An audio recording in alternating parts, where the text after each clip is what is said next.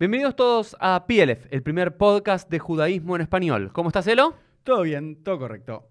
Elo, ¿tenemos alguna novedad? Sí, la novedad es que a pedido de ustedes hemos lanzado una página en internet con curso de judaísmo online. La página es plf.com. Hagan clic en la descripción y allí encontrarán mucha más información de estos cursos. Así que entren y vayan a ver la página que está muy buena. Ahora sí, Elo, si te parece, comenzamos con el episodio del día. Vamos. Hola a todos, bienvenidos a un nuevo episodio de PLF. ¿Cómo estás, Elisa? Hola, Uriel. Muy bien, gracias. Gracias por la invitación. Por favor, un placer. Hoy no tenemos físicamente a Elo con nosotros que no se pudo sumar, pero tenemos una invitada muy especial, Elisa Trota Gamus, ¿no es cierto? ¿Ese es el apellido completo? Sí, son dos apellidos. En Venezuela se usan dos apellidos. Ahí nos vas a contar un poquito. Como ya saben, es de Venezuela y hoy es el episodio número 100 así que es un número redondo, un número lindo que llegamos, para también un episodio muy interesante. Vamos a hablar con Elisa, que ahora nos va a contar un poco más quién es ella para quienes eh, no la conocen. Vamos a hablar de Venezuela, la comunidad judía de Venezuela y los derechos humanos. Y ahora van a ver, cuando conozcamos un poco más a Elisa, es por qué le elegimos y por qué amablemente se sumó para hablar de estos temas que son tan actuales y tan eh, importantes para entendernos como judíos, como latinoamericanos. Así que, Elisa, para aquellos que no te conocemos o que no te conocen, contanos un poquito de vos. Bueno, gracias nuevamente. Soy Elisa Trotagamus, tal y como dijiste, porque en Venezuela se usa el apellido del padre y de la madre. Este, soy venezolana, eh, nací, mi padre era argentino, él estuvo exilado en Venezuela en la época de la dictadura militar y allí conoció a mi mamá. Vengo de, de, una familia, bueno, judía de distintos. Mi abuelo era de Siria, de Alepo, mi abuela de Salónica, este, una familia muy tradicional eh, eh, y, a la vez también desde que llegaron a Venezuela muy, muy involucrada y, y amantes realmente de Venezuela. En el 2008, hace ya entonces 12 años, bueno, inicialmente emigré porque me fui a estudiar, hice dos maestrías en Boston, yo me gradué de abogada en la Universidad Central de Venezuela, que bueno, es tal vez la paralela a la, a UBA, ¿no? Es la universidad más importante del país y ahí hice una especialización en Derecho y Política Internacional, siempre muy involucrada este, eh, y siguiendo lo que era la política nacional y estudiantil, ya desde que yo ingresé a la universidad estaba Chávez en el poder, eh, y cuando me fui a Boston, que me fui eh, becada por, por la Fundación Fulbright, que es una fundación americana, hice dos maestrías en Desarrollo Internacional Sustentable en Coexistencia y Conflicto. Siempre con la idea de regresar a Venezuela. Lamentablemente las cosas se fueron poniendo cada vez peor. Y en el 2011, cuando terminé mi, mi, mis estudios, bueno, decidí venir a Argentina porque siempre había tenido un vínculo con Argentina a través de mi papá, bueno, lamentablemente él, falleció al mismo momento que, yo vine para acá, así que, eh, bueno, fue una llegada un poco compleja. Pero bueno, hoy ya estoy hace nueve años en Argentina, este, un país al que... Pero el acento no lo perdiste. No, para nada. Creo que cada día lo tengo más acento venezolano. Este, un país que quiero mucho y, y, además que estoy próxima a tener un hijo argentino, así que es una este, este, gran noticia. Em, y bueno, nuevamente, siempre trabajando en materia de derechos humanos, en derecho internacional, comencé desde el principio a involucrarme en las actividades de los venezolanos aquí, más desde el punto de vista político, este, llevando un poco, denunciando y alertando ante parlamentarios, ante organizaciones, ante, bueno, distintas este, instituciones o personas lo que pasaba en Venezuela, organizando las actividades políticas de venezolanos en Argentina, Posteriormente eh, llegué a, fundé y presidí una organización que se llama Alianza por Venezuela, que es una red de más de 20 organizaciones que venezolanas que se envían a Argentina que dan contención social, este, porque cuando fuimos viendo cómo venía creciendo eh, la cantidad de venezolanos que estaban llegando a Argentina y la necesidad de orientación y de contención que tenían. Y el año pasado, en el 2019, eh, recién em, proclamado el presidente Guaidó como el presidente legítimo eh, de Venezuela y constitucional, que fue el 23 de enero del 2019. Bueno, el 29 de enero eh, me nombraron embajadora de Venezuela en Argentina. cargo que de alguna manera sigo ocupando hasta el día de hoy eh, desde el gobierno legítimo. Eh, lamentablemente hoy no, con un, no contamos con un reconocimiento por parte del actual gobierno argentino, pues no reconoce al presidente. En un, en, un momento, para, para, los que no sabían, te dieron las credenciales, ¿no es cierto?, en la Argentina como embajadora. Sí, desde el primer día, el mismo día que me nombraron embajador, incluso me recibió el presidente Mauricio Macri. Eh, fue un año muy importante, de alguna manera fue un año de afianzar esfuerzos este, que ya nosotros veníamos haciendo, pero sin este, tal vez ese, mm, bueno, e, esa, esa validez institucional eh, para respaldarnos.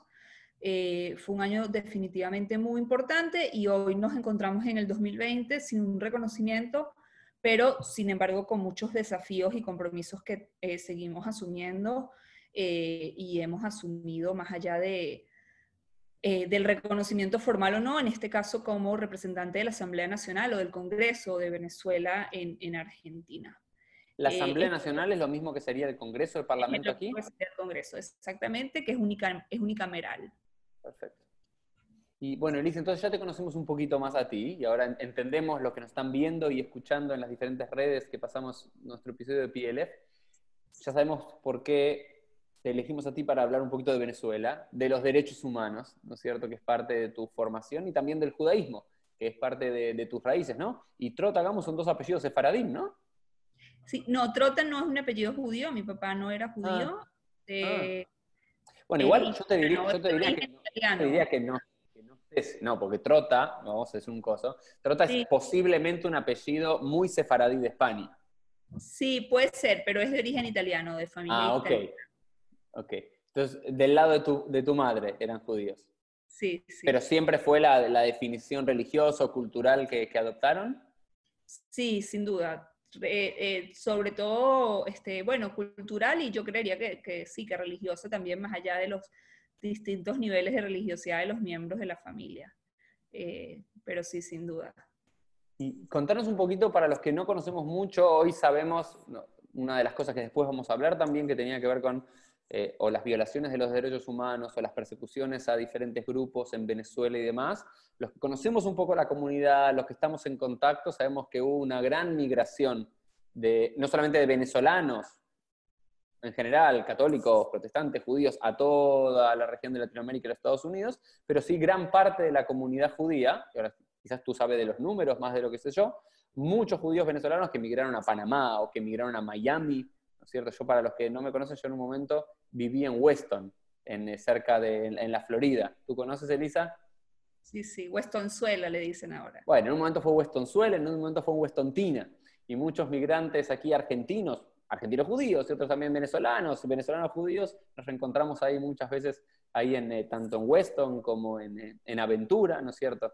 También que ahí hay muchos, y en otros lugares en Panamá y en Buenos Aires también he conocido varios en el último tiempo. ¿Cómo, ¿Cómo, es la situación? Primero, ¿cómo eran los orígenes de la comunidad judía venezolana para, para conocer y cómo es la situación actual?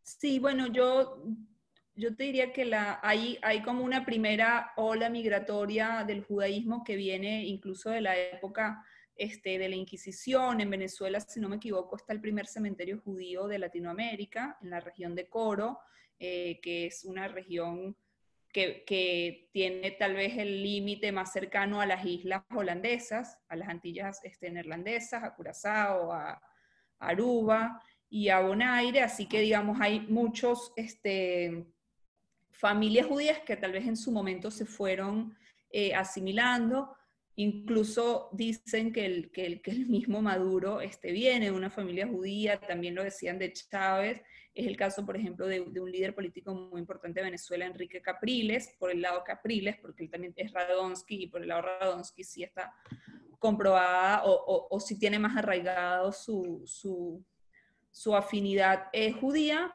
Esto, bueno, esto fue ya hace cientos de años y posteriormente, bueno, la gran ola migratoria, te diría que comenzó después de la segunda guerra, de la primera guerra mundial, inicialmente este, una comunidad sefardí importante, eh, de las cuales... Recordemos un segundo, Elisa, para los que no conocen mucho la historia, que los primeros judíos que llegaron al continente americano, muchos tenían que ver con los judíos de origen sefaradí, normalmente de España o de Portugal, que luego habían migrado a Holanda y luego en las diferentes colonias holandesas desde mediados del siglo XVII, creo que fue 1640, 1620, 1640, cuando llegaron los primeros judíos a Nueva Ámsterdam, que después fue Nueva York, y también a las, a las Antillas eh, holandesas, y que después de ahí decís que migraron, ¿no es cierto?, para el continente, para el norte de Venezuela.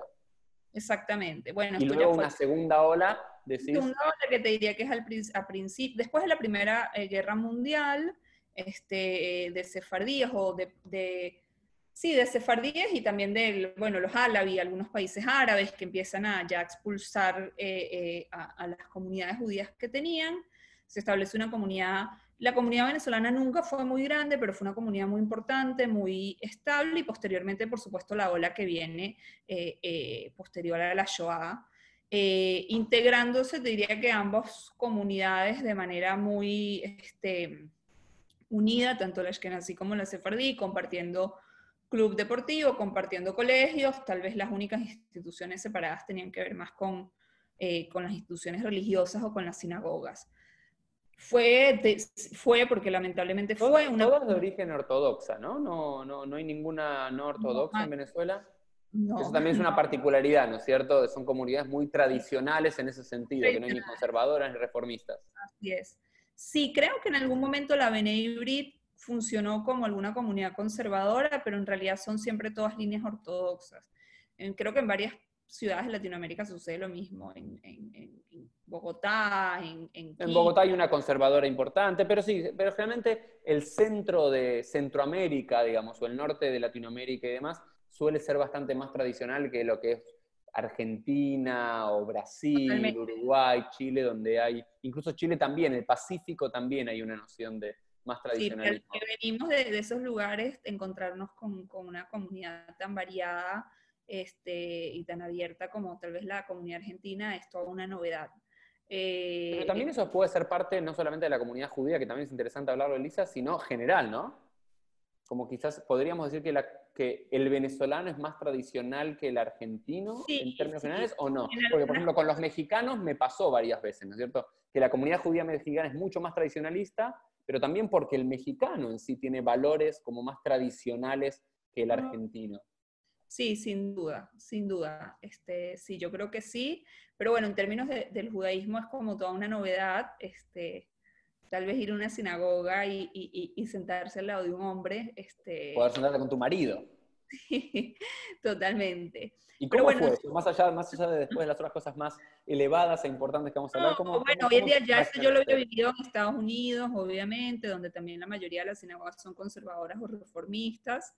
Eh, creo que es muy, en, lo personal, todavía hay cosas que no me termino a acostumbrar, eh, pero también creo que es una linda oportunidad para compartir con, con la familia, ¿no? Este, porque a veces el estar separados no te permite este, por ejemplo, mi familia que no está acá en, Argentina, entonces, bueno, está mi marido y, comparto con él, si no, no, estoy para sentarme con mi mamá al lado. Eh, sí, es, es, es, muy interesante, la verdad que, que, culturalmente y sociológicamente todos los movimientos que hay acá del judaísmo a mí me parecen fascinantes. Pero volviendo a Venezuela, bueno, te decía, una comunidad muy pujante, una comunidad muy unida, una comunidad de verdad muy importante, una comunidad muy bien recibida. En Venezuela no, yo te diría que nunca hubo episodios de antisemitismo, nunca, como lamentablemente hay en tantos otros países, incluyendo Argentina, hasta que llegó el régimen de Chávez. Y entonces eso hizo además que no solo la comunidad estuviese muy integrada, a, Venezuela, sino que Venezuela también este, respetase y, y, bueno, permitiera esa, esa integración. Y creo que es una de las grandes cosas por las que seguramente te ha pasado, si has hablado con judíos venezolanos, por qué los judíos venezolanos, estando en cualquier parte del mundo que estén, la mayoría todavía sueñan con volver a Venezuela, todavía tienen una participación de alguna manera política o cívica, están pendientes de las noticias de Venezuela, eh, ayudan en, en todo lo que pueden ayudar porque hay un gran apego a lo que fue y esperamos que vuelva a ser ese país. Por, esa exitosa integración, decís, ¿no? No era como un país que no los recibía, sino que el abrirle las puertas y el sentirse cómodos. El, cómodos en el país y además el haber podido conformar una comunidad judía este, tan estable, tan bonita, tan importante para la formación, bueno, de los, no, este, de, los hijos de los primeros que llegaron, de los nietos, de los, de los bisnietos. Eh, y bueno, fue una comunidad que poco a poco se ha ido desintegrando, más o menos los números son 25.000 judíos, la mayoría concentrados en Caracas, con algunas comunidades pequeñas. ¿En la actualidad 25.000? No, eh, cuando llegó Chávez al poder y hoy estaremos hablando de no más de 3.000, 4.000 judíos. para, para, entender un poco, ¿Chávez llegó al poder en qué año? En el 99, ganó En el 99, entonces en los últimos 20 años pasaron de una comunidad de unos 25.000 judíos a unos 4.000. Sí, por supuesto, los últimos años han sido los años de, de migración más, este, más importante, no solo por supuesto de la comunidad judía, sino de los venezolanos en general, que enfrentamos, entre otras cosas, la segunda crisis de refugiados más importante del mundo después de Siria. Esta crisis ha dejado 5 millones y medio de refugiados venezolanos alrededor del mundo. Eh, ¿Cuántos venezolanos son en general? Hay 5 millones de refugiados. ¿Y cuántos venezolanos hay? 30. 30 millones. ¡Wow! Un sexto de la población venezolana se fue de Venezuela. Así es. Así es, en condiciones muy duras. La comunidad judía te diría que al principio, bueno, empezó a migrar, bueno, por gente, sí, tal vez primeramente a Miami, eh, gente que tenía oportunidades allá, después tal vez Panamá, ahora incluso hay una comunidad importante en Israel, eh, algunos a otros países de Latinoamérica, eh, pero bueno, ha sido como ha sido para todos los venezolanos en general, muy duro porque son familias completas que han sido, mi familia está dividida entre Caracas, Buenos Aires, Bogotá, Miami, Los Ángeles, eh, y eso nos pasa a todos. Este, sin poder pasar fiestas juntos, sin poder pasar celebraciones o incluso momentos tristes. Bueno, es la realidad de, de yo te diría que casi el 100% de los venezolanos, porque si estamos hablando de 5 millones y medio de venezolanos, que han salido del país, estamos hablando de casi 5 millones de familias separadas. Este, así que bueno, en el caso de la comunidad judía, evidentemente varía según este, el, lo que tiene que ver con, bueno, tal vez con la posibilidad socioeconómica. Primero se fueron las personas que tal vez tenían más posibilidad. Esto evidentemente además ha golpeado muchísimo a la comunidad porque al irse las personas con más posibilidades económicas, también eran las personas que más ayudaban este, a que la comunidad se mantuviese en pie, a poder proveer becas, a poder ayudar a las familias más necesitadas. Hay como un eh, prejuicio que me parece que sería bueno, Elisa, o, corroborarlo o, refutarlo directamente, de que eh, todos los judíos venezolanos, o la inmensa mayoría de los judíos venezolanos son ricos frente a otras migraciones también de venezolanos, no judíos, que vemos que, que se van, digamos, como se venían quizás nuestros abuelos o bisabuelos a Latinoamérica, con una mano atrás y una mano adelante, como decimos en Argentina, sin muchos recursos. ¿Cuánto hay de verdad o no en, este preconcepto que muchos tenemos? Sí, mira, en principio, bueno, yo no soy especialista en, el tema, este, eh, puedo hablar mucho más en profundidad en general, de la sociedad venezolana, pero Venezuela es un país, fue un país muy rico, este, fue un país en donde todas las personas trabajadoras, no solo judíos, todos los emigrantes, los italianos, los españoles, los árabes, eh, los portugueses, todas aquellas personas y por supuesto los venezolanos nativos que, que apostaron a trabajar, pudieron no solo salir adelante, sino en muchos casos hacer este, fortunas familiares importantes. Venezuela es el país con mayores reservas de petróleo prácticamente a nivel mundial. Esto es otro tema de cómo el régimen ha fundido al país. Este, y bueno, todos sabemos que en general los judíos, este, o el emigrante en general, que viene escapando de situaciones tan complejas y tiene que atravesar una vida tan difícil, la vida del emigrante por lo general este, este, no es no está, eh, eh, no está regalada. Bueno, la verdad es que creo que Venezuela fue una tierra muy generosa con todos los emigrantes, incluyendo a los judíos, y se pudo conformar una comunidad eh, con familias muy pudientes, con distintos estratos, como, como sucede en, en, todas partes, pero sí te diría que era, era una comunidad muy pudiente y que entonces eso permitió que las personas este, que habían acumulado cierto grado de riquezas pudiesen ayudar a que la comunidad siguiese creciendo, siguiese estableciéndose y pudiesen también ayudar al país. Así que no, no estoy segura si son mitos o leyendas, creo que son realidades que tienen que ver más con, con, la, con la situación de cada país y evidentemente con la naturaleza del emigrante y del judío emigrante en general hoy tenemos la, situación de la comunidad judía actual para ir migrando al, próximo tema que va a tener que ver con los derechos humanos, Venezuela y tu militancia eh, social. Eh, hay unos 3.000, 4.000 judíos que quedan en Venezuela y una consulta, no se van, cada caso debe ser un caso único, ¿no es cierto?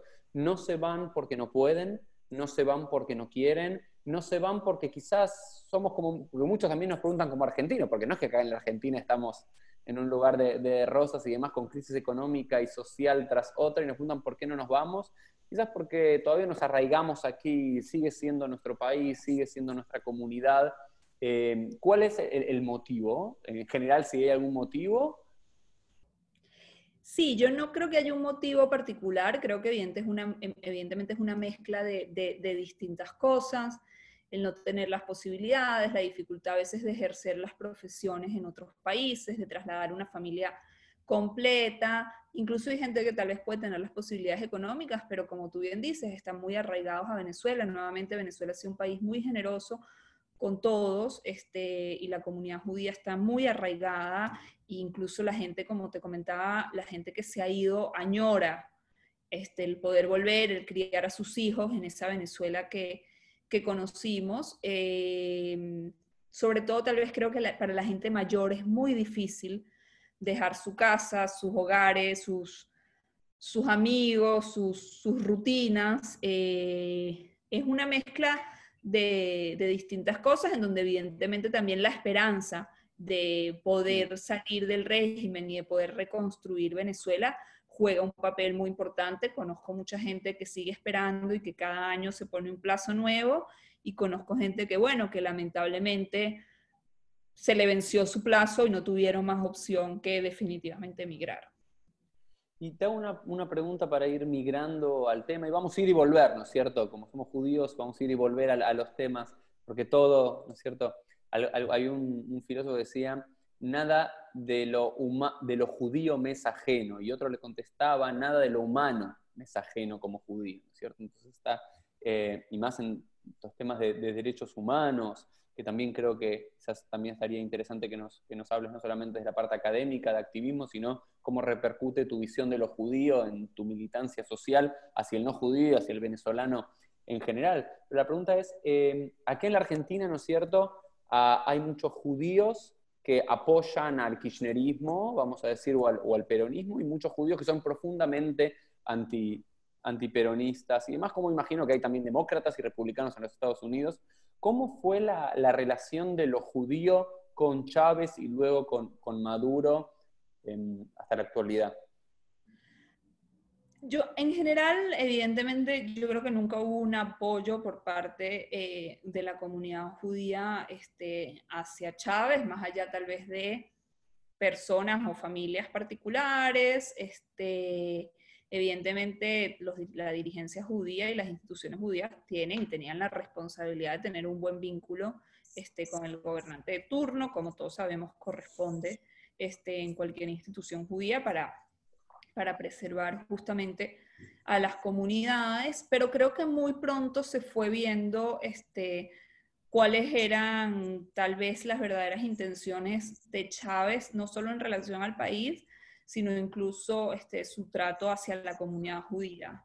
Eh, vivimos eh, eh, situaciones que tal vez lamentablemente en algunos países pueden parecer situaciones, si no normales, por lo menos comunes, como la pinta de, grafitis o la entrada a alguna institución judía, para nosotros fue definitivamente muy impactante. Este, Porque tú dices que hasta el 99 o hasta los primeros años del 2000 nunca hubo esos actos de antisemitismo en Venezuela. Lo más importante además que veíamos era que tenía que ver con un, llamado, o sea, una política sobre todo que venía por parte del gobierno, no era algo este, eh, eh, ajeno al gobierno que tal vez surgía de un grupo específico desconocido. Eh, vivimos en su momento lo que fue el ataque a la asociación, eh, a la asociación israelita de Caracas, que es la principal sinagoga sefardí, donde entraron, eh, bueno, tiraron al suelo este, torot, pintaron las este, pintas afuera en la sinagoga, después hubo un allanamiento al club y al colegio hebraica, que fue muy duro, en plena hora de entrada de los niños al colegio. Supuestamente. Ahí recuerdo, ahí recuerdo porque yo tenía familia viviendo eh, en Venezuela y ahí recuerdo que creo que muy primas estaban ahí, una, de mis primas. Fue terrible buscando supuestamente pruebas y armas en relación al asesinato de un fiscal que había habido y bueno, finalmente lo que tiene que ver con este, la ruptura abrupta por parte de Chávez este, de las relaciones diplomáticas con Israel en el, no me acuerdo si fue el 2008 o en el 2009, en, en, en, una, en una situación este, compleja, creo que no sé si fue una guerra del Líbano, con el Líbano, en donde le dio 72 horas a, la misión diplomática para salir del país y desde entonces además no se han podido este, restablecer plenamente las relaciones diplomáticas. Entonces, evidentemente eso, más allá, además se le sumaba a la situación general del país, las expropiaciones, el control de cambio, eh, el secuestro de las instituciones democráticas, la pérdida de libertad de expresión, bueno, evidentemente llevó a que, a que muchos judíos tomaran la decisión de irse. Bueno, y ahora empezamos a, migrar un poco de, lo judío a, Venezuela en general y a los derechos humanos en, en, particular. te he leído, Elisa, te escucho ahora y es una ferviente militante en contra del chavismo y no sé si ahora se llama el madurismo o se sigue llamando, no sé cómo se lo determina, si es la continuación del chavismo o es algo nuevo. Eh, a entender un poco, por lo menos de tu perspectiva, ¿no es cierto? Cada uno tiene su perspectiva y todas son eh, entendibles. Em, cómo, se gestó esto, ¿no es cierto? Y cómo, cómo generó tanto apego en, las masas, ¿no es cierto? No sé cómo es la actualidad, yo sé que el sistema democrático de votación y las encuestas en Venezuela no son muy eh, factibles de, credibilidad en nuestros días, pero sí el chavismo tuvo en sus primeros años un gran apoyo popular de gran parte de la... ¿Cómo, cómo llegó un régimen a transformarse en la Venezuela que muchos de nosotros vemos o escuchamos por lo menos desde lejos? Sí, bueno, yo te diría para comenzar que no sé si tanto soy una gran militante del antichavismo, del antimaurismo, sino soy una militante eh, de la libertad y de los derechos humanos, que fue justamente lo que paulatinamente fuimos perdiendo en Venezuela a llegar a, la situación tan terrible que hoy estamos viviendo. Chávez llegó al poder, ganó unas elecciones en el 98, después de que en Venezuela habían habido 40 años de democracia consecutivas, prácticamente un caso inédito en la región. Este, Venezuela era la gran democracia, la que recibía incluso a los exilados y a los perseguidos de países que, como en el Cono Sur, que vivían dictaduras. Em, además, un país muy rico. Bueno, uno de los casos que lo viviste en carne propia de tu padre, ¿no? Sí contaste que se fue en los 70 de aquí en Argentina. Exactamente. Eh, y bueno, yo creo que o sea, hubo fueron 40 años de democracia ininterrumpidas, básicamente con un intercambio del poder entre dos partidos, este, dos partidos tradicionales, dos partidos políticos tradicionales de Venezuela, Acción Democrática y el Partido Social Cristiano COPEI, en donde definitivamente Venezuela avanzó en muchos sentidos desde el punto de vista económico, pero este, hubo un, un, abandono y tal vez un mirar hacia, hacia otro lado con respecto a la parte social.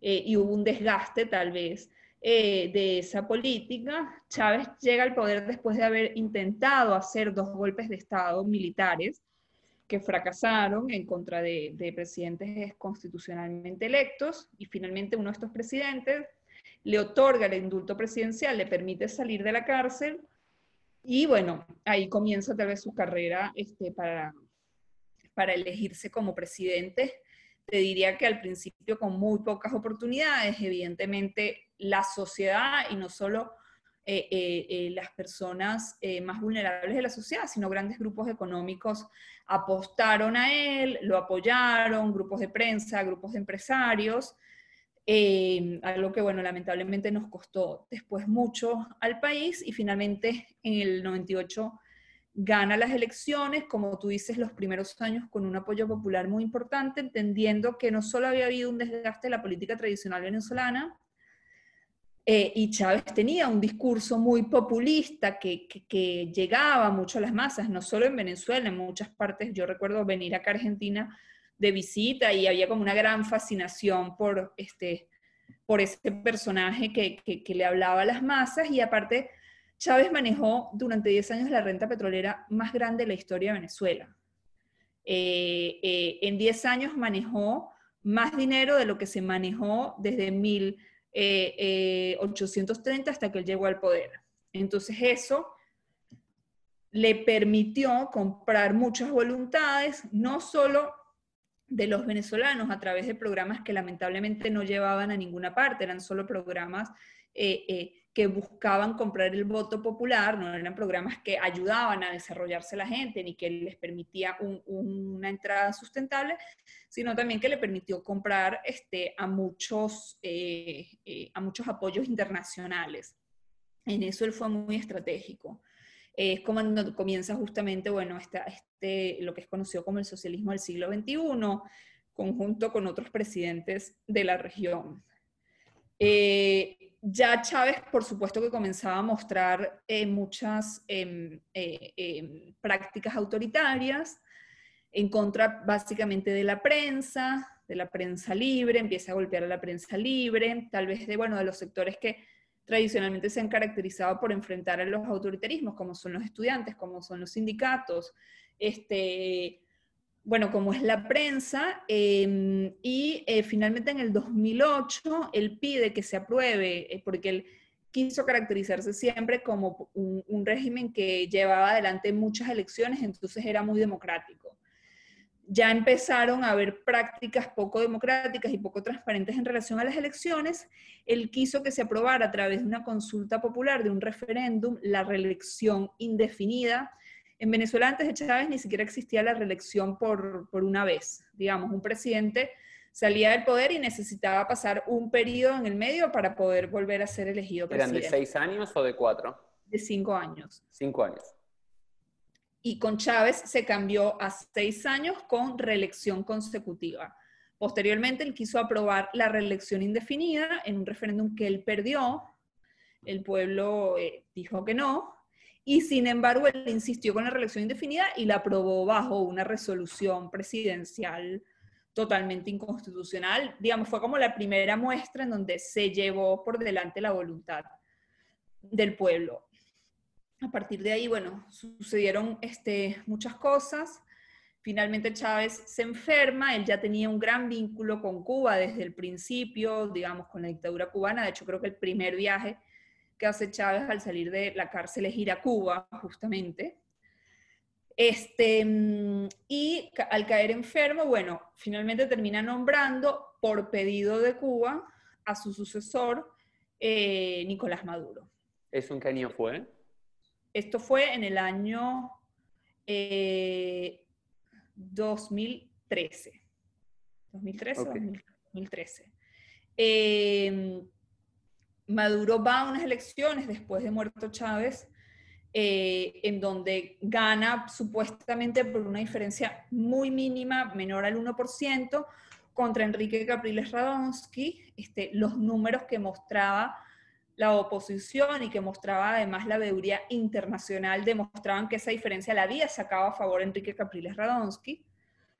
Pero bueno, Capriles no quiso seguir adelante con este, un proceso de, de, reclamo al respecto porque sentía, cosa que tenía razón, ahí la sociedad todavía estaba muy dividida y no quería llevar a los venezolanos a enfrentarse de manera violenta.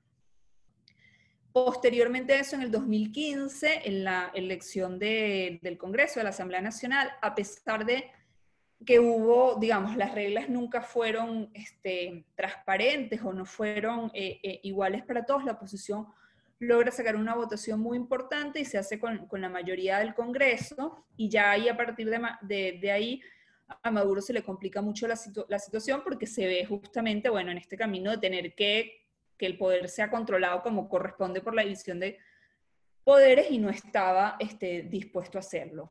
Con lo cual, en el 2016 el Tribunal Supremo de Justicia, que estaba totalmente controlado por él, desconoce por completo el Congreso, dice que el Congreso no tiene ninguna capacidad de, de legislar ni de tomar ninguna decisión y arman un Congreso paralelo.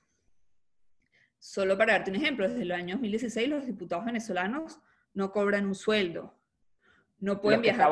los que estaban en el Congreso legítimo, el tradicional. Los diputados venezolanos son los únicos diputados venezolanos. Bueno, pero no los que, los que crearon ahí en el 2015. Los únicos diputados venezolanos que hay no cobran un sueldo, no se pueden trasladar a Venezuela eh, en Venezuela por avión. Bueno, muchísimos han estado presos, hay más de 30 perseguidos, hay muchísimos exilados, hay algunos que están eh, asilados en embajadas dentro de Venezuela. Eh, y a todas estas se le suma que Maduro no solo se encuentra con esta situación, sino que además se encuentra con un país prácticamente quebrado, porque el, el, precio del petróleo se vino abajo y ni siquiera nada de lo, que, de lo que había recibido Chávez por tantos años no fue invertido un centavo. Todo fue dinero despilfarrado, incluso generando más y más deuda. Entonces, bueno, comienzan, te diría que las prácticas, de hecho, cuando hablamos del informe eh, de derechos humanos de la alta comisionada de Naciones Unidas, se habla justamente a partir de 2014, solo para darte un ejemplo, han habido más de 18.000 ejecuciones extrajudiciales en Venezuela, que es justamente el momento en que Maduro este, llega al poder. Y esos, esas ejecuciones... De ya un régimen autoritario en una dictadura como la que conocemos hoy en día una dictadura este, militar además, este, y asesina, entre otras cosas, además controlada por los cubanos. En Venezuela hoy actúan 20.000 cubanos, esto reconocido por el mismo Raúl Castro el año pasado, que entre otras cosas tienen el control de las Fuerzas Armadas y de los órganos de represión del país. Era como la guardia personal, ¿no es cierto?, de Chávez y de Maduro, eran... Eh, entre otras eh, cosas. Se, decía que eran cubanos, no sé cuánto es. Y, estas, eh, estos números, estas 18.000 ejecuciones extrajudiciales. Aparte son extrajudiciales porque no existe la pena de muerte en Venezuela, entonces incluso judiciales no serían legales. Sí, no, no solo no existe la pena de muerte, no existe la división de poderes. Digamos, todos los poderes públicos, menos la Asamblea Nacional, están totalmente tomados este, por el régimen, no existen ¿Quiénes son opositores los que son ejecutados? ¿Quiénes son librepensadores, eh, periodistas, políticos? ¿Quiénes son? Sobre todo jóvenes de estratos muy humildes. Y hoy, hoy en día, ¿cómo, más allá de estas, eh, a nivel de estos, decís, de los derechos humanos, las, eh, las ejecuciones, por supuesto, que son una de las prioridades en, esta, en estas luchas y demás, ¿en qué otros aspectos vemos esta este desbalance o esta anulación de los derechos humanos en Venezuela? En todos los aspectos, Uriel. En Venezuela el 90% de los hogares no tiene agua corriente. Este, el 35%, ¿Lo tuvo y ya no lo tiene o nunca lo tuvo? Tiene. El 35% de los niños menores de 5 años eh, sufre de desnutrición el, te diría que el 90% de los hospitales, todo esto está reflejado en el informe de Bachelet, digamos, no son cifras que, que estoy relatando yo, el 90% de los hospitales este, no tienen eh, eh, insumos generales para funcionar. Solo en el 2019 hubo más de 89 mil cortes de luz en el país, con lo que eso significa el, salario mínimo es un dólar al mes y la canasta básica alimentaria está entre 300 y 400 dólares. no hay ningún tipo este, de garantía, no hay manera de, digamos, prácticamente diría que enfermarse de lo que sea es una sentencia de muerte en Venezuela, este, y esto es justamente lo que ha obligado a que más de 5 millones de personas decidan salir además en las condiciones más eh, eh, vulnerables y más terribles que te puedas imaginar, cruzando fronteras, caminando miles y miles de kilómetros y enfrentándose a países en donde ni siquiera son bien recibidos, en donde no están preparados para las condiciones climáticas, en donde no tienen ninguna seguridad de este, poder tener un trabajo, pero es lo que han, han optado. Y bueno, la razón evidente además por la que las fuerzas democráticas y muchos venezolanos que no... Este, participan activamente tal vez en política, siguen manifestándose en contra del régimen y por lo cual también el apoyo internacional durante este tiempo ha sido tan coherente, tan este, unido y para nosotros ha sido tan importante. excepto aquí en la Argentina, ¿no? Que siempre es como van y vuelven en, los apoyos o no apoyos, ¿no? Tal vez el apoyo político, pero bueno, creo que, Argentina ha demostrado tener una política de Estado importante en el sentido eh, eh, del respeto hacia los derechos humanos y es una política que vimos que, se evidenció en el voto la semana pasada en el Consejo de Derechos Humanos de Naciones Unidas en relación a la resolución de Venezuela. Eh, eso ha sido muy importante. Lo que marca justamente, yo te diría, el informe de la Alta Comisionada de Derechos Humanos del año pasado, es que hoy nadie puede negar lo que sucede en Venezuela. ninguna persona en el mundo puede decir que lo que sucede en Venezuela son inventos este, de la prensa o de la derecha. Y lo que marca el informe que salió de la Fact Finding Mission o del, eh, de la misión eh, independiente de hechos de Naciones Unidas en relación a Venezuela es ratificar lo que ya había dicho Bachelet, pero además responsabilizar con nombre y apellido a los autores de los hechos, empezando justamente por Maduro y una cadena de mando de más de 20 nombres. Yo cuando, hablabas de, de, 5 millones de, venezolanos, muchos de ellos, pocos quizás se pudieron tomar aviones, un avión a Miami, un avión a Panamá, un avión a Buenos Aires, otros eran por tierra o por bus o de la forma que fuesen, yo me imaginaba, ¿no es cierto?, nuestra propia historia como judíos, ¿sí? de, hace 3.000 años, saliendo de la mítica salida de Egipto, ¿no es cierto?, 600.000 hombres más sus mujeres y niños, y cómo en, nuestros días, eh, para nosotros es una historia, es un cuento. Ya no lo vivimos, lo recordamos cada vez que estamos en pesas, pero para muchos es una, es una realidad. Y hay algo, eh, te, consulto a ti, Elisa, ¿hay algo de, tu formación como, como judía? ¿Fuiste al colegio judío allí, en, Venezuela? Yo al colegio judío, no, no, todo mi, no, toda la, no todo el colegio, pero siempre estuve muy involucrada, sobre todo en actividades de la dirigencia y de liderazgo en Venezuela y estando ya fuera de Venezuela, tras el Congreso Judío Latinoamericano, el Congreso Judío Mundial, eh, incluso algunas actividades más locales acá en Argentina. Em, ¿Y hay algo de lo, de judío, de, algún aprendizaje o de alguna historia o de algún versículo bíblico, o hay algo que, relaciones de lo judío con el tema de la búsqueda de, de los derechos humanos, que haya también sido motor de, tu propio... Evidentemente yo creo que haber nacido y crecido en el núcleo de una familia judía, además este, que venía de distintas situaciones y en donde siempre se impulsó mucho eh, eh, el involucramiento, la lucha por la democracia, por los derechos humanos, por los derechos de todos, eh, creo que termina concluyendo en, en, en, este, desde todo punto de vista. Lo vemos así cuando uno está involucrado en poder representar a, la comunidad judía de determinado país o a la comunidad judía global, pidiendo que haya hechos que no se repitan, recordando lamentablemente las masacres de las cuales hemos sido víctimas, evidentemente no, no, no podemos, eh, eh, no ignoramos lo que pasa en nuestro alrededor, más allá de los judíos. Es un sentimiento que, que, crece en relación al mundo en general. Este, y yo creo que fue lo que, que en mi caso y en el caso de tanta gente ha sucedido en relación a Venezuela. Tú decías antes, bueno, tal vez hoy lo que es la liberación, la salida de Egipto, no la vivimos, solo es un cuento pero no la vivimos como pueblo judío, pero la vivimos muchos judíos en distintas partes del mundo.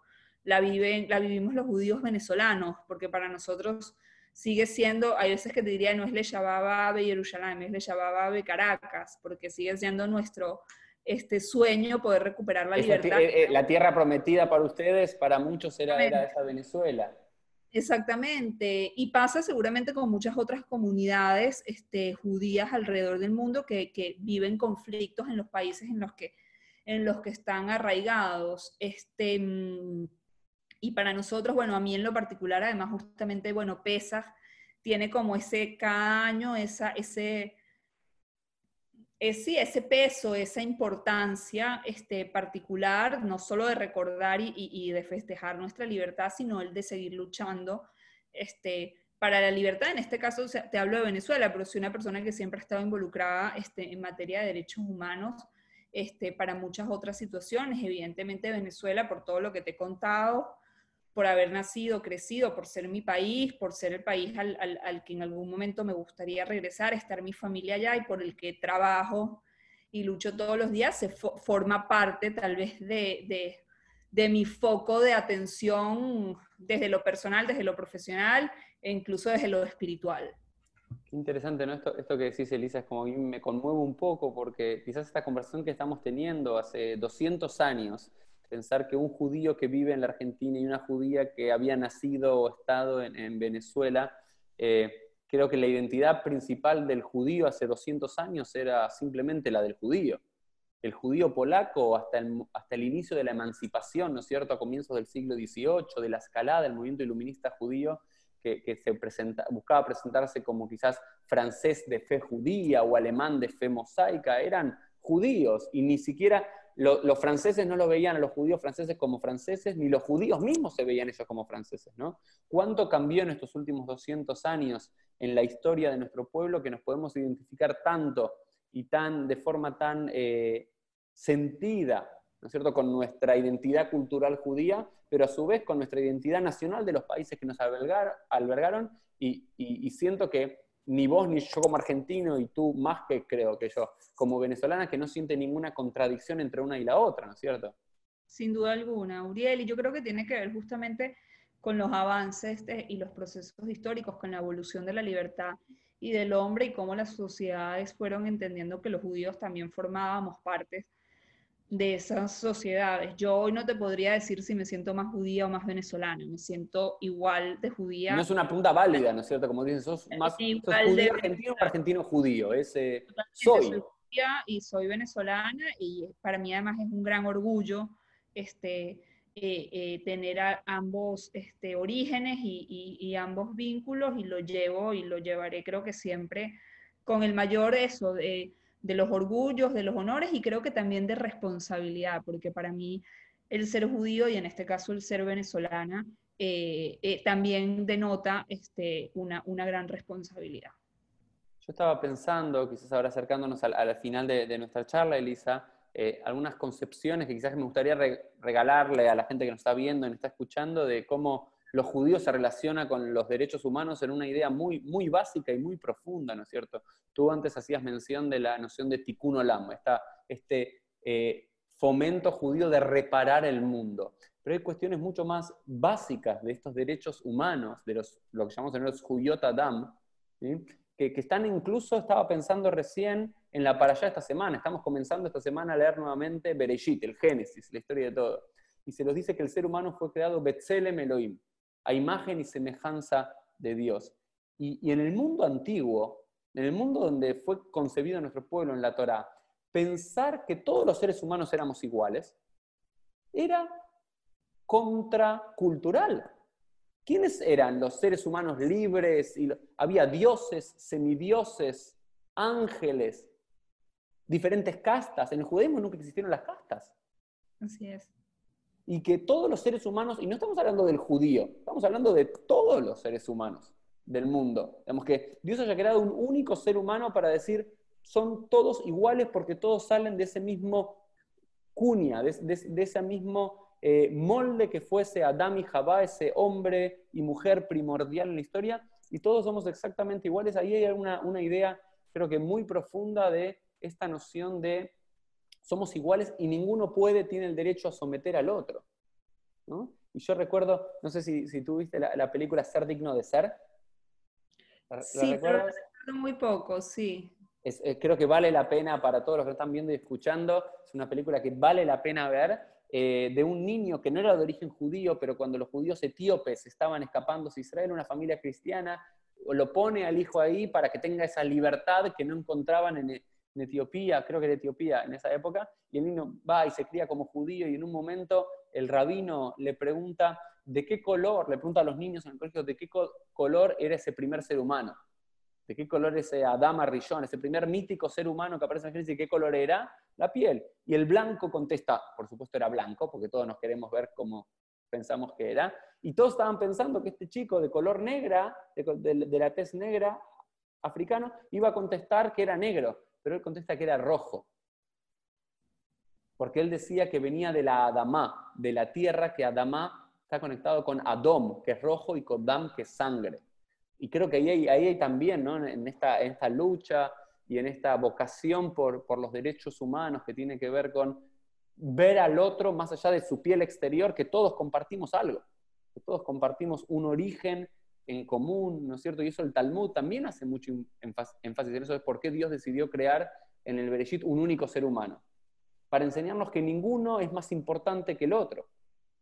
Porque alguien podría decir, no, mi, padre es más importante porque fue creado primero, o porque Dios lo quiso más. No, todos venimos de esa misma familia, entendernos como humanos más allá de nuestras diferencias de clase social, cultural, política, orientación política y más, creo que es uno de los valores más importantes. Y por supuesto, ese versículo bíblico que todos conocemos, Sedek, Sedek Tirdov, ¿no es cierto? Justicia, justicia eh, perseguirás, ¿no? que algunos explican, y Ezra, por ejemplo, explica a Elisa, que Tzedek, Tzedek, ¿por qué dos veces Tzedek? ¿Por qué dos veces justicia? ¿Por qué no dijo simplemente justicia perseguirás? ¿Por qué justicia? Dice, justicia, justicia, dice Ibn Ezra, todos los días de tu vida, ganes o pierdas. Y creo que hay algo muy loable y muy valorable en tu, en tu trabajo y en el de muchas asociaciones y gente como tú en varias áreas, pero en particularmente lo tuyo en Venezuela, que muchos pueden decir, bueno, ya están hace 21 años en el poder. ¿Y qué va a cambiar? No, no, ya está, se van a quedar ahí, los que se puedan ir se van a ir y los que no, no, pero seguir militando, seguir buscando, incluso con, con pérdidas, incluso con retrocesos, incluso con todo, yo creo que es, es, es, algo muy loable desde lo humano, pero también desde los judíos, sentir que esa justicia es algo que uno debe, debe buscar y honorear toda la vida. Así es, sin duda alguna, creo que es algo que, a veces sin racionalizarlo, este, me ha marcado este, y me marcará siempre. Y creo que también más allá de, las adversidades, em, siempre me gusta decir esto porque son muchas las adversidades que hemos pasado. Eh, ha sido mucha gente asesinada, mucha gente injustamente presa, muchas persecuciones, muchos exilios, eh, muchas separaciones, mucho dolor, bueno, lamentablemente mucha hambre. Eh, y, gracias a Dios, tal vez yo con la mayoría de esas situaciones no tengo que lidiar. Eh, tengo que lidiar con muchas en las que tengo que ayudar y me cuesta mucho enfrentarlo desde el punto de vista emocional. Estar más de casi dos años trabajando de esta manera, haciendo todo lo que hacemos por el país, sin recursos, este, no poder volver a mi país, este, no poder ver a mi familia. Tal vez ¿Tiene, familia todavía ahí en Venezuela? Sí, tal vez el miedo constante este, de que les pase algo, pero bueno, más allá de esto, Uriel siempre me gusta decir eh, que más allá de todo, para mí es un honor hacer lo que hago. Este, eh, no me imagino haciendo ninguna otra cosa. Eh, y, creo que todos los que estamos involucrados en esta materia lo sentimos así, más allá de los grandes sacrificios que se han atravesado y, el dolor que se ha hecho. No, no imaginamos otra posibilidad. Este, es más, creo que soy eh, eh, muy bendecida de poder además tener la posibilidad de hacer algo en lo que realmente creo y por lo que realmente lucho. Yo creo que, Elisa, quiero, quiero empezar a terminar esto y ahora te voy a hacer unas mini preguntas, si querés, para terminar, como hacemos con todos los invitados, un ping-pong de preguntas y concluimos. Creo que es muy valorable lo, lo, que tú haces, no solo como venezolana, sino como judía venezolana, y haciendo énfasis en tu origen también judío, porque muchas veces hay una crítica que creo que también es certera de gran parte de la sociedad no judía, que los judíos veces estamos cerrados en los judíos. Estamos encerrados, nos ayudamos entre nosotros, nos preocupamos por nosotros, y el otro es el otro, ¿no? Y ver a alguien profundamente venezolana, profundamente judía, desde ambas identidades culturales, no solamente luchar para sacar a los judíos venezolanos, sino para ayudar al venezolano, sea el origen cultural religioso que tenga. Creo que también es uno de los grandes desafíos que tenemos como comunidad judía en el siglo XXI. Durante muchos años, siglos, vivimos apoyándonos únicamente entre nosotros porque el mundo no nos quería, el mundo no nos reconocía, no éramos ciudadanos del mundo, éramos perseguidos. Sin embargo, en aquellos lugares especialmente y en todo el mundo que nos abrió las puertas, como judíos creo que nuestra respuesta, más allá de apoyarnos mutuamente y de colaborar con la comunidad judía y de apoyarlo, eh, también esta noción de abrirnos al mundo y ayudar al otro desde, nuestro, desde nuestra particularidad judía, creo que también es uno de nuestros grandes desafíos como jóvenes judíos activistas que Elisa, yo y todos nosotros eh, somos. Elisa, ¿te parece si hacemos antes de cerrar un ping-pong de preguntas y respuestas muy rápidas? Por supuesto. Excelente. Antes me decías, ya creo que sé la respuesta, pero porque antes deslizaste algo, pero quiero escuchar tu festividad judía preferida. Pesa. Yo me imaginé porque me ibas a decir. ¿Y algún personaje judío central en, toda la historia judía? Un personaje que, seas... Amos. Amos, el profeta Amos. Profeta Amos. El profeta de la justicia social. me imagino que es por eso, ¿cierto? Así es. ¿Por algo en particular? ¿Algún versículo, una idea? por eso, por, el, por, por, por ser el profeta de la justicia social eh, lo descubrí a raíz de Amos Oz, que es uno de mis escritores favoritos, este, y, fui más atrás a entender de dónde venía ese nombre y lo fui descubriendo y, me apasioné tanto por, por, el profeta Amos como por Amos Oz. Perfecto. ¿Alguna comida judía preferida? La comida sefardí, sin duda, el ashkenazí, con todo respeto, no, no, no existe. Este, para mí te diría, la comida, no, la comida de mi abuela y de, mi mamá, de mi familia, que es una parte, es una mezcla de comida judía mediterránea de tantos lugares. Algunas cosas he podido comer en otros lugares, pero nada como, como la comida de la familia. ¿Y algún periodo de la historia judía que quisieras volver, si pudieses revivir en algún otro periodo que no es el que vivimos? Creo que el de la fundación del Estado de Israel me parece muy interesante. Cómo, cómo, se fue, cómo se fundó, cómo se creó, cómo se generaron las instituciones, eh, cómo se creó el, gran país que, que, hoy en día es. Elisa, te agradecemos en nombre de Elo que hoy no pudo estar y en nombre mío por haber participado de Pieles, especialmente en nuestro episodio número 100. También marca un, un cierre y una continuación de este ciclo que comenzamos hace más de dos años y te deseamos todo lo mejor eh, en tu tarea, que puedas seguir ayudando y colaborando para que se restablezca el orden, la libertad, el progreso y el bienestar de todos los venezolanos. Muchas gracias, Elisa. Gracias a ustedes, Uriel. Buenas tardes.